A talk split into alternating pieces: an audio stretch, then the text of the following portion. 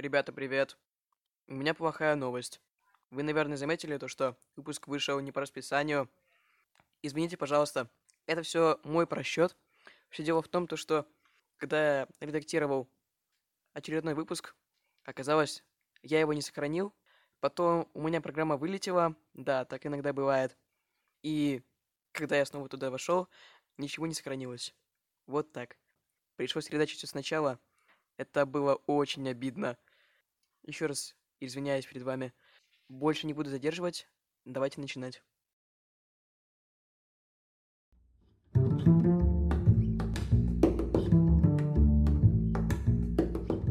То есть, если это был, например, боевой отряд, понятно, у них должна быть какая-то форма. Да? Они бы все Да. были бы одеты в какой-то в едином стиле, в едином цвете.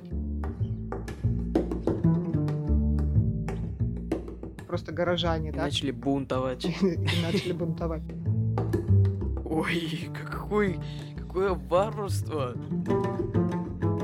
Всем привет, друзья! С вами Андрей Наричный. И его мама Наталья. Вы слушаете подкаст «Даже не думу», в котором мы обсуждаем картины разных эпох и пытаемся понять, что нам хотели сказать их авторы. Итак, сегодня мы обсуждаем картину Рембрандта. «Ночной дозор». Кстати говоря, ссылку на эту картину вы можете найти в описании. Подключайтесь к просмотру, будет очень интересно. Как обычно, мы начнем с небольших деталей биографии художника. Что сегодня ты нашел, Андрей? Биография сегодняшнего художника довольно интересна. Он родился в 1606 году в Лейдене, это Нидерланды, и умер в 1669 году, также в Нидерландах, в Амстердаме. Его отцом был Хармен Герриц ван Рейн. Это состоятельный собственник, который владеет мельницей и солодовней, двумя домами и значительным имуществом. Его матерью была Нельтье Вильямс ван Зейдбрук, женщина из богатой фамилии. Так как она обладала большим приданным при женитьбе, в источниках не упоминается особые занятия данной особы. Думаю, то, что она была домохозяйкой. В общем, жили, жила семья богато, но при этом скромно. Они были глубоко верующими католиками.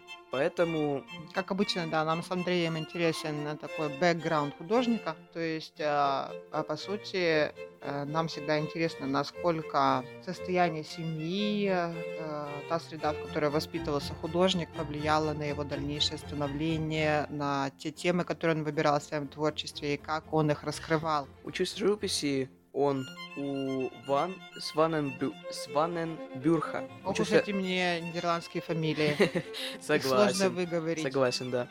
В Лейдене. Да, вообще интересный факт, что мы обычно художников знаем по фамилии, например, Мане, а, Матисс, да? Приблизительно он учился в 1620-1623 году. И у Ластмана в Амстердаме в 1623 году.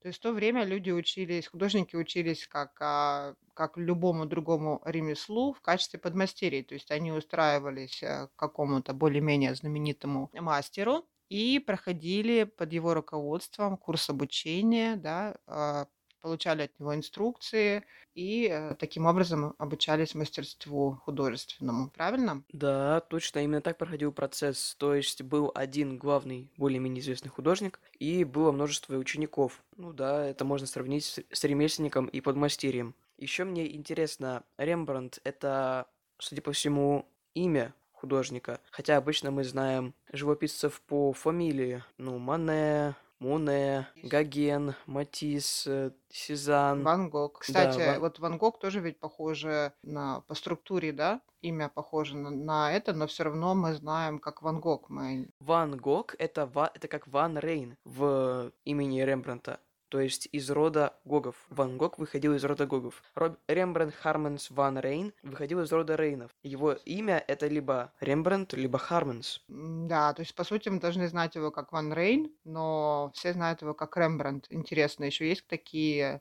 примеры, когда мы знаем художника по имени или нет? Почему именно так? Или он так предпочел, чтобы его называли? Он подписывал свои картины так, да? Возможно. Я думаю, мы сможем это увидеть на картине. Может быть. Либо это уже критики, да, кто-то в последующие времена ввели такую практику, что его именно его называли. Ну что, кажется, обсудили. Давай теперь перейдем к просмотру картины. Давай.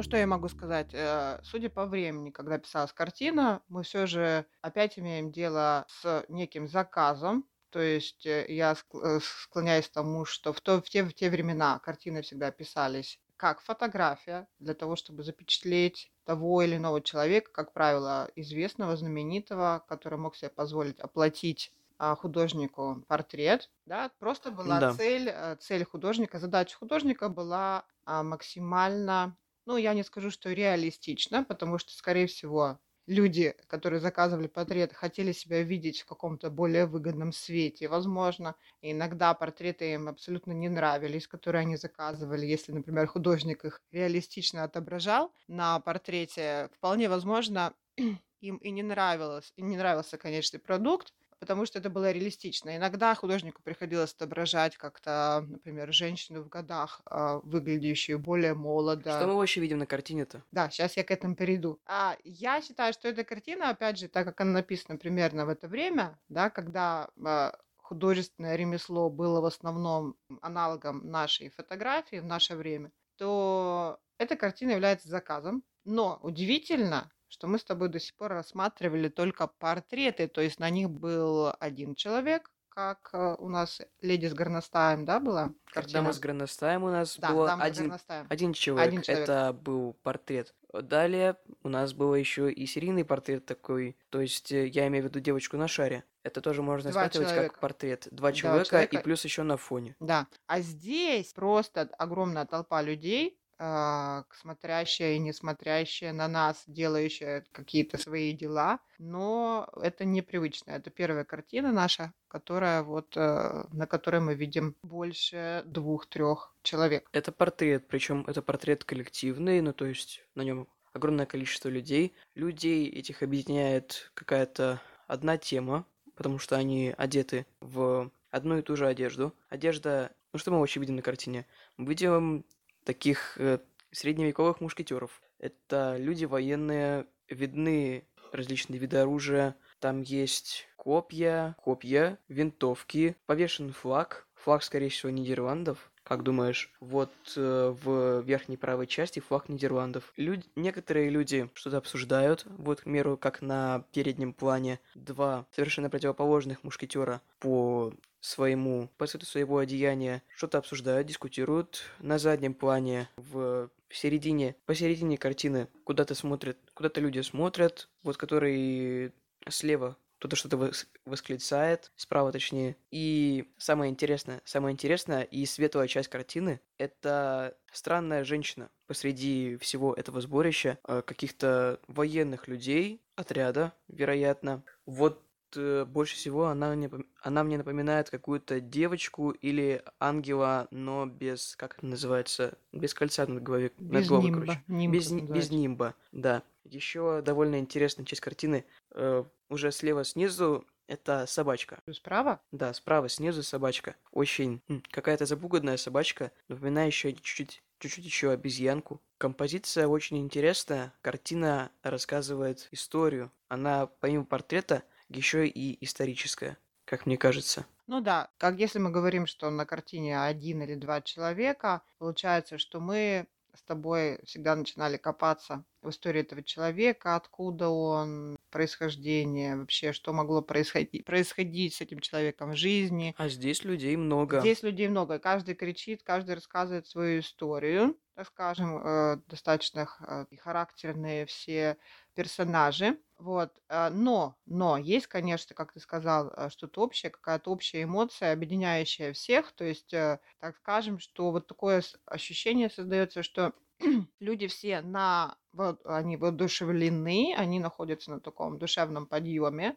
Вероятно, а, то есть такая энергетика, да, подъем энергии, всплеск энергии идет. Вероятно, они к чему-то готовятся, так как мы уже проговорили и по одежде, по оружию видно, что это а, люди военные. Возможно, они готовятся к какому-то боевому действию. Всех у них оружие, такое на подъеме у них военный, боевой, боевой да, дух. точно. боевой может дух. быть, может быть, они сейчас выйдут уже в поход после этого портрета, и вот они решили написать написать себя для того, чтобы их запомнили. Да, то есть они такими, так скажем, художник хотел их выставить в таком доблестном свете, доблестные воины в хорошем свете, да. Здесь есть э, люди разного возраста, есть уже более пожилые э, мужчины, есть э, более молодые мужчины. Кто-то прописан вот на переднем плане, да, но это, я так понимаю, что сделано ради того, что картина была более объемная, да, кто-то прописан более четко, кто-то прописан менее четко, для того, чтобы показать, что он находится Да, в отдалении, что да, картина устремляется в пространство. И вот ты сказала, что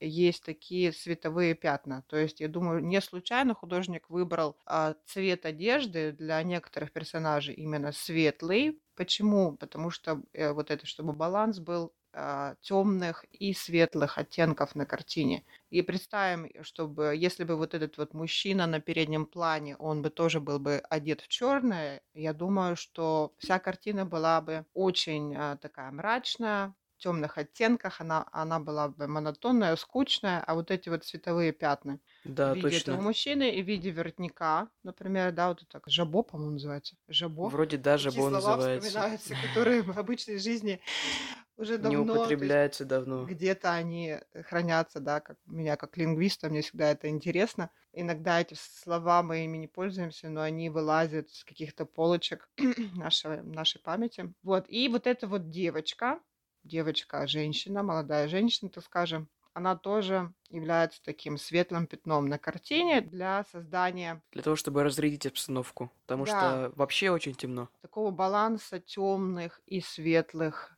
оттенков на картине. Ну и вообще, как бы вот такое ощущение, что по некоторым людям проходит такой свет солнца. Вообще, как ты считаешь, на картине день или ночь? Мне кажется, что они просто в какой-то темной комнате, но на картине при этом день. Ты думаешь, что комната? Я думаю, это все-таки улица. То есть он хотел изобразить э, фрагмент улицы. М, Ну, в таком случае необъяснимо, почему некоторые, некоторые из персонажей так ярко прорисованы. Как будто бы на них падает солнечный свет по-настоящему. Вот, я и хотела привести к тому, что все-таки это уличная сцена, и мы видим, что вот даже, мне кажется, видно, откуда солнце падает, как То, оно что в, падает. уг- то, что они где-то в уголке, и то, что оно падает только с одной стороны. Да, то есть и солнце падает, освеч- освещает лица с определенного ракурса. Мы видим, что как бы луч солнца выхватывает э, определенные лица и делает их более четкими. Давайте теперь перейдем к теории о картине. Мгм, да.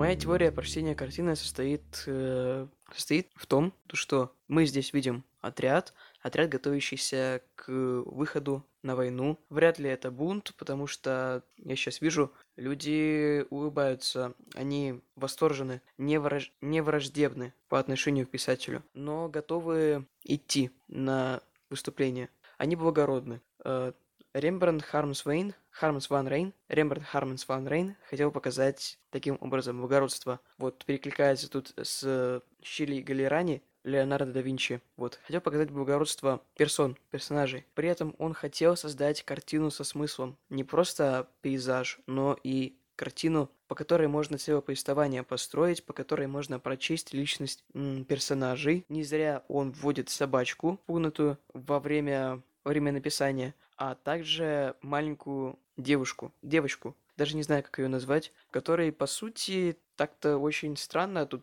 очень странно тут вклеиваются. Они не находят себе места среди всех этих мушкетеров нидерландских. И, да, вот так. Ну что, э, я могу сказать, что это портрет, портретный заказ. Но удивительно, что, да, мы с тобой сошлись во мнении, что это определенный отряд, то есть этих людей объединяет что-то одно, они, вероятно, принадлежат все-таки какое-то какому-то сообществу единому, да. Но удивительно, что они все одеты совершенно в разные вещи. То есть вполне возможно, то есть если это был, например, боевой отряд, понятно, у них должна быть какая-то форма, да, они бы все Да. были бы одеты в какой-то в едином стиле, в едином цвете. Хотя мы не можем, конечно, утверждать. Может быть, э, в то время в Нидерландах было принято, к примеру, по санам, по чинам разную одежду. Или просто они на заказ решили разную одежду надеть, а не как муштра. Ну, возможно. Такое ощущение, что вот как, например, вам говорят, вот последняя у меня пришла такая ассоциация, у тебя был, э, была съемка на школьный альбом. Надо Да. было, и, ты, и все говорят, так, ребята, надо, у нас будет фотосъемка, да, на школьный альбом, а все приходим к такому-то времени.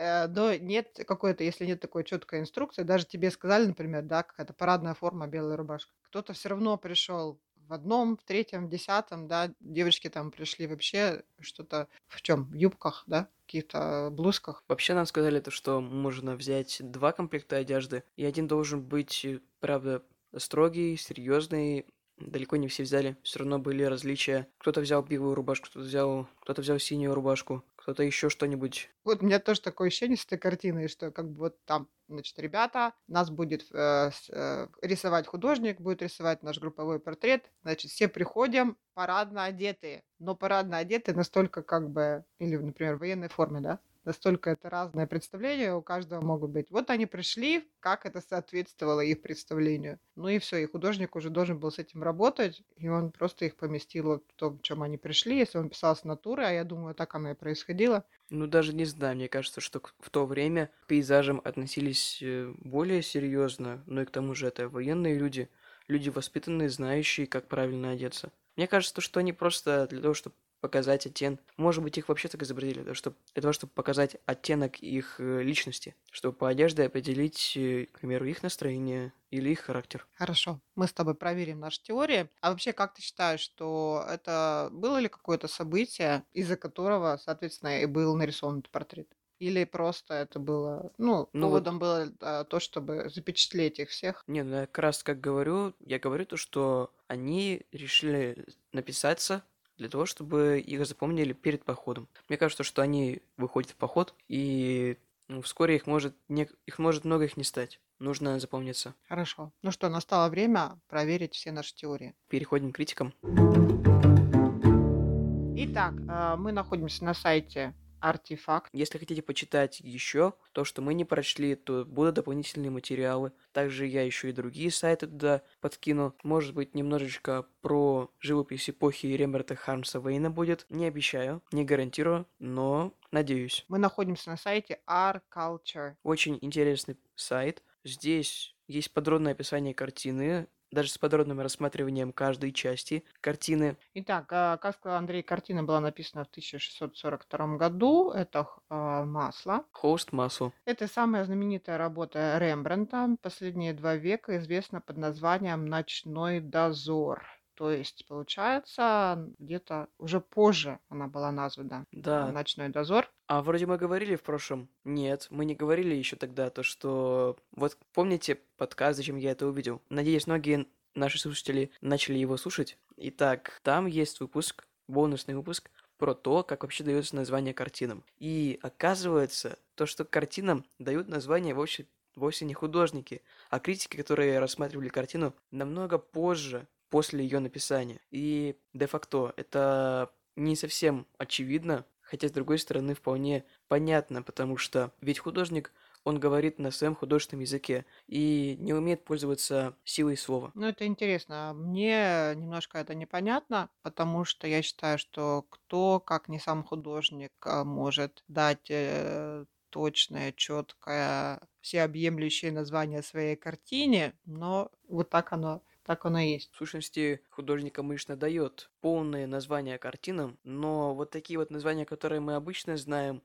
лирические, к примеру, украинские танцовщицы, или там, ну, хотя бы «Ночной дозор». Вот это уже придумывают критики чаще всего. Вообще даже в том же самом выпуске упоминается о том, то, что было целое поколение художников, которые просто называли свои, которые просто называли свои картины картины номер один.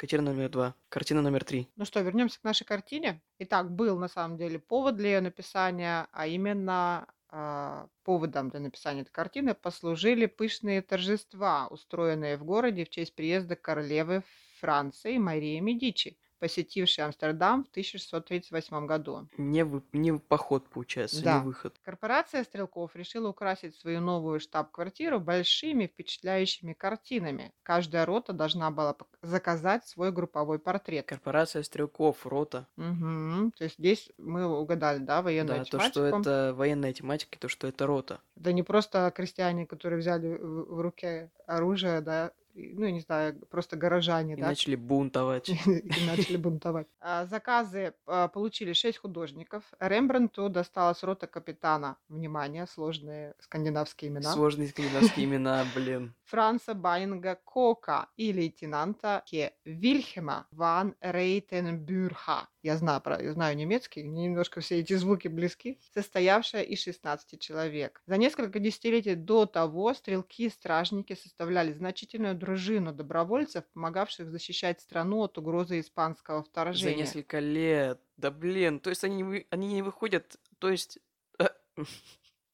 Да, к сороковым годам много изменилось. Теперь стрелковое общество объединялись почтенные зажиточные горожане. Да блин. Художник внес в изображаемый элемент героики, как бы возрождая былой патриотизм, передана атмосфера подобных шествий с развивающимися флагами, барабанным боем, заряжением мушкетов. Ночной дозор – групповой портрет, который оплачивали все изображенные стрелки. Но Рембрандт изменил его, ввел случайных наблюдателей, которые ему ничего не платили. В результате портрет превратился в многоцветную сцену уличного сборища от ЛЧИ с перепутанным движением и своеобразным освещением. Вот я тоже думал, то, что, блин, как-то своеобразное освещение, это мы заметили. Да. И то, что они как-то столпились, что это какая-то куча разных людей. И то, что в разном они облачении, то, что заметили, тоже заметили.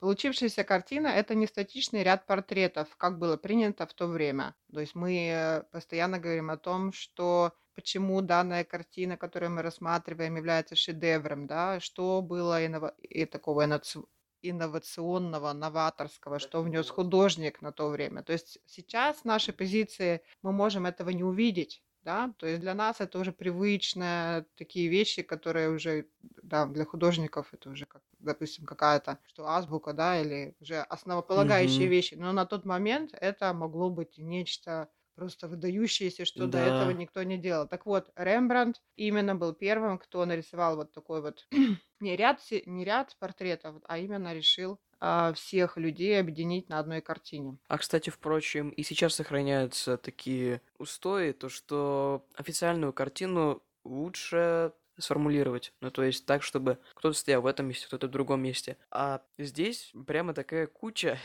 куча мала почти. И это все, это даже сейчас выглядит не очень, э, Э, Не очень- организованно, не да? очень есть организованно, немножко да, довольно хаотично. хаотично. Точно. Так, в результате мы имеем кусок колоритной жизни Амстердама. Яркий луч высвечивает лица, фигуры, кружева, парчевые одежды и множество деталей. Аркебузы, ой, какие интересные слова, и мушкеты, знамена и музыкальные инструменты. Ну и так как э, по назначению она должна была висеть, помнишь где? Она должна была висеть в здании как раз таки вот этого стрелкового комитета, или как он называется. Да, стрелковое общество, она там и висела приблизительно до 1750 года. Затем общество распалось, ее перенесли в городскую ратушу и поместили в большой зале в простенке между окнами. Но картина не входила в предназначенное для нее пространство, пришлось обрезать ее с двух сторон. Ой, какой, какое варварство! Да, и на очень старинной копии, хранящейся в Лондоне, справа имеется еще две фигуры. И барабанщик, крайняя фигура с левой стороны, обрезанный наполовину. То есть то, что мы видим, да, на сегодняшнем варианте, она еще и обрезанная, то есть там не все. Мгм. Картина висела не на виду, в плохом освещении, против камина, в котором почти постоянно поддерживался огонь. Она подвергалась порче и от дыма, и от пыли. В середине XVIII века Амстердамский городской совет поручил реставрацию картины а, и вообще всех картин, украшавших ратушу, живописцу Ван Дейку. Этот художник был поражен оригинальностью замысла и силой исполнения почерневшего и заброшенного полотна, висевшего между дверьми. Ван Дейк. Ван Да, Дейк Ван это, Дейк. если не ошибаюсь, Ван Дейк это прям профессиональный, очень известный в свое время планерист, который носил такую особенную шапочку, знаешь, а-ля Ван Дейк была такая шапочка, одно время популярная, и часто это имя можно встретить в произведениях, к примеру, сентименталистов или русских романтистов, скорее, да, или даже реалистов. Так вот, этот художник был поражен оригинальностью замысла. И вскоре он понял, почему его так пленила именно эта картина. В уголке он нашел типичное знаменитое «Фесит Рембрандт». Работал Рембрандт. То есть то, что я, мы говорили с тобой, да? Вероятно, он сам подписывался таким именем Таким Рембрандт. именем Рембрандт. Подпись гениального Ван Рейна. Мало-помалу чудная живопись стала выступать из-под слоя копоти и грязи. И Ван Дейк узнал в ней прославленный французскими писателями «Ночной дозор». Кстати, как он был прославлен французским писателем, надо покопаться. Наверное, они где-то ссылались, да, на эту картину? Точно. Я, наверное, скину ссылочку в описании Мгм. на материалы. Если хотите, прочитайте. И э, художник, да, Ван Дейк очень удивился, когда увидел, что изображенная Рембрандтом сцена происходит вовсе не ночью, А а при ярком дневном освещении. Название, под которым традиционно известен групповой портрет Рембрандта, это «Выступление стрелковой роты капитана Франца Банга Кока и лейтенанта Вильяма ван Рейхтенбюрга». Вот такое было длинное название, которое, судя по всему, Рембрандт и дал Рембрандт и этому да. Ну, портрету. как я говорю, реалистичные, реальные названия давали авторы. Но я думаю, что все-таки, как тебе сказать, то есть, э, е- ежели картина, ее предназначение было висеть в стрелковом клубе, там пря- про- прямо так и должно было написано, да? То есть, если там на стенах должны были висеть изображения всех род, а на ней так, это даже не название, это просто, ну вот, констатация факта. Интересно, да, да, точно. Интересно, а среди вот этих вот всех картин других род выделялась работа Рембрандта? Мне кажется, что в то время вряд ли заметили бы какую-то особенность, помимо хаотического расположения, это точно, и вторжение каких-то дополнительных персонажей, которые просто какие-то люди, люди ни с села, ни с города взявшиеся, которые ничего не платили, откуда они там. Интересно, да, вот, кстати, можно посмотреть, э, если это возможно, посмотреть все остальные. Мы говорили, да, там сколько, шесть художников, да? Да, там было шесть получили художников. заказы, надо еще посмотреть, как остальные выполнили. Если мы говорим о том, что а, было присуще да, тому времени выполнять просто статичные портреты, причем как бы всех людей по отдельности. Что получается, он, они нарисовали всех остальные, все остальные роды по отдельности всех стоящих. Получается, да. Интересно, надо посмотреть. Вот, еще судьба картины складывалась не очень хорошо. С чем это связано? Вроде никакого там такого провокационного содержания на картине нет, но она подвергалась порче и уничтожению. Первый раз был вырезан кусок холста, а во второй раз картине было нанесено более 10 ударов ножом. Какую? За... Зачем? Что, это каждому персонажу, что ли? А, да, наверное. Может, они стали какими-то предателями? Опять же, очень интересная история. А в третий раз она была облита серной кислотой. Это что-то, конечно, удивительное. Так, Зачем? это шок. Да, зачем так поступать с картиной и п- почему эти вандалы были в таком буйстве эмоций, были охвачены таким, такими сильными эмоциями, что они хотели это прямо уничтожить. Интересно. Вроде как бы ничего такого на картине нет, провоцирующего. Даже черный квадрат. Там же даже повисты не подвергались вроде таким, э, таким насильственным методом. Еще интересно, по-моему, на другом сайте мы с тобой читали о том, что а, вообще картина не понравилась заказчику. Здесь вот нет такой информации, но мы с тобой читали, по-моему, где-то. Да, она не понравилась, потому что вот это не зашло, это не вошло, к сожалению, в запись, но мы прочитали еще один сайт и обнаружили то, что картина заказчикам не нравилась, потому что там, потому что там присутствовали дополнительные персонажи, которые Я не ничего не, помню, платили. какая была причина, честно говоря, но помню, что мы читали, что она не понравилась. Может быть, что-то не понравилось то, как он изобразил. Я не помню причину.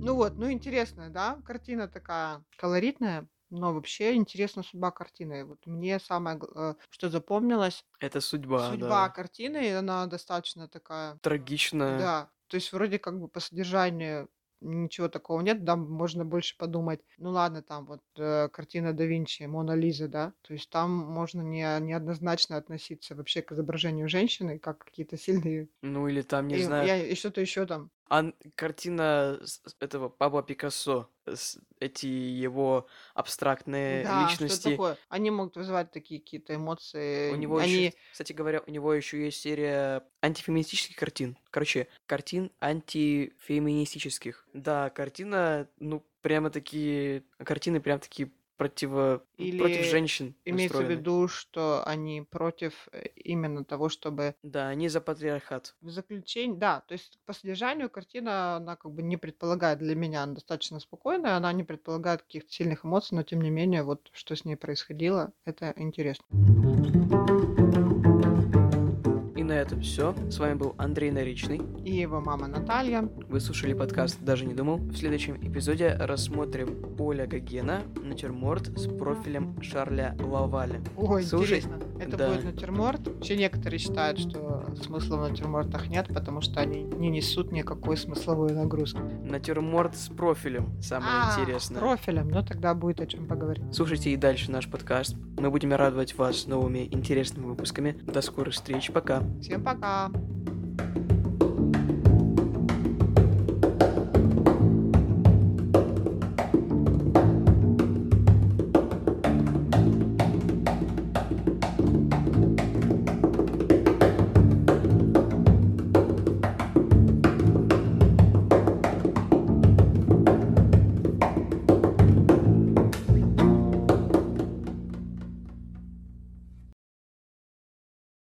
Что... Да, все у меня.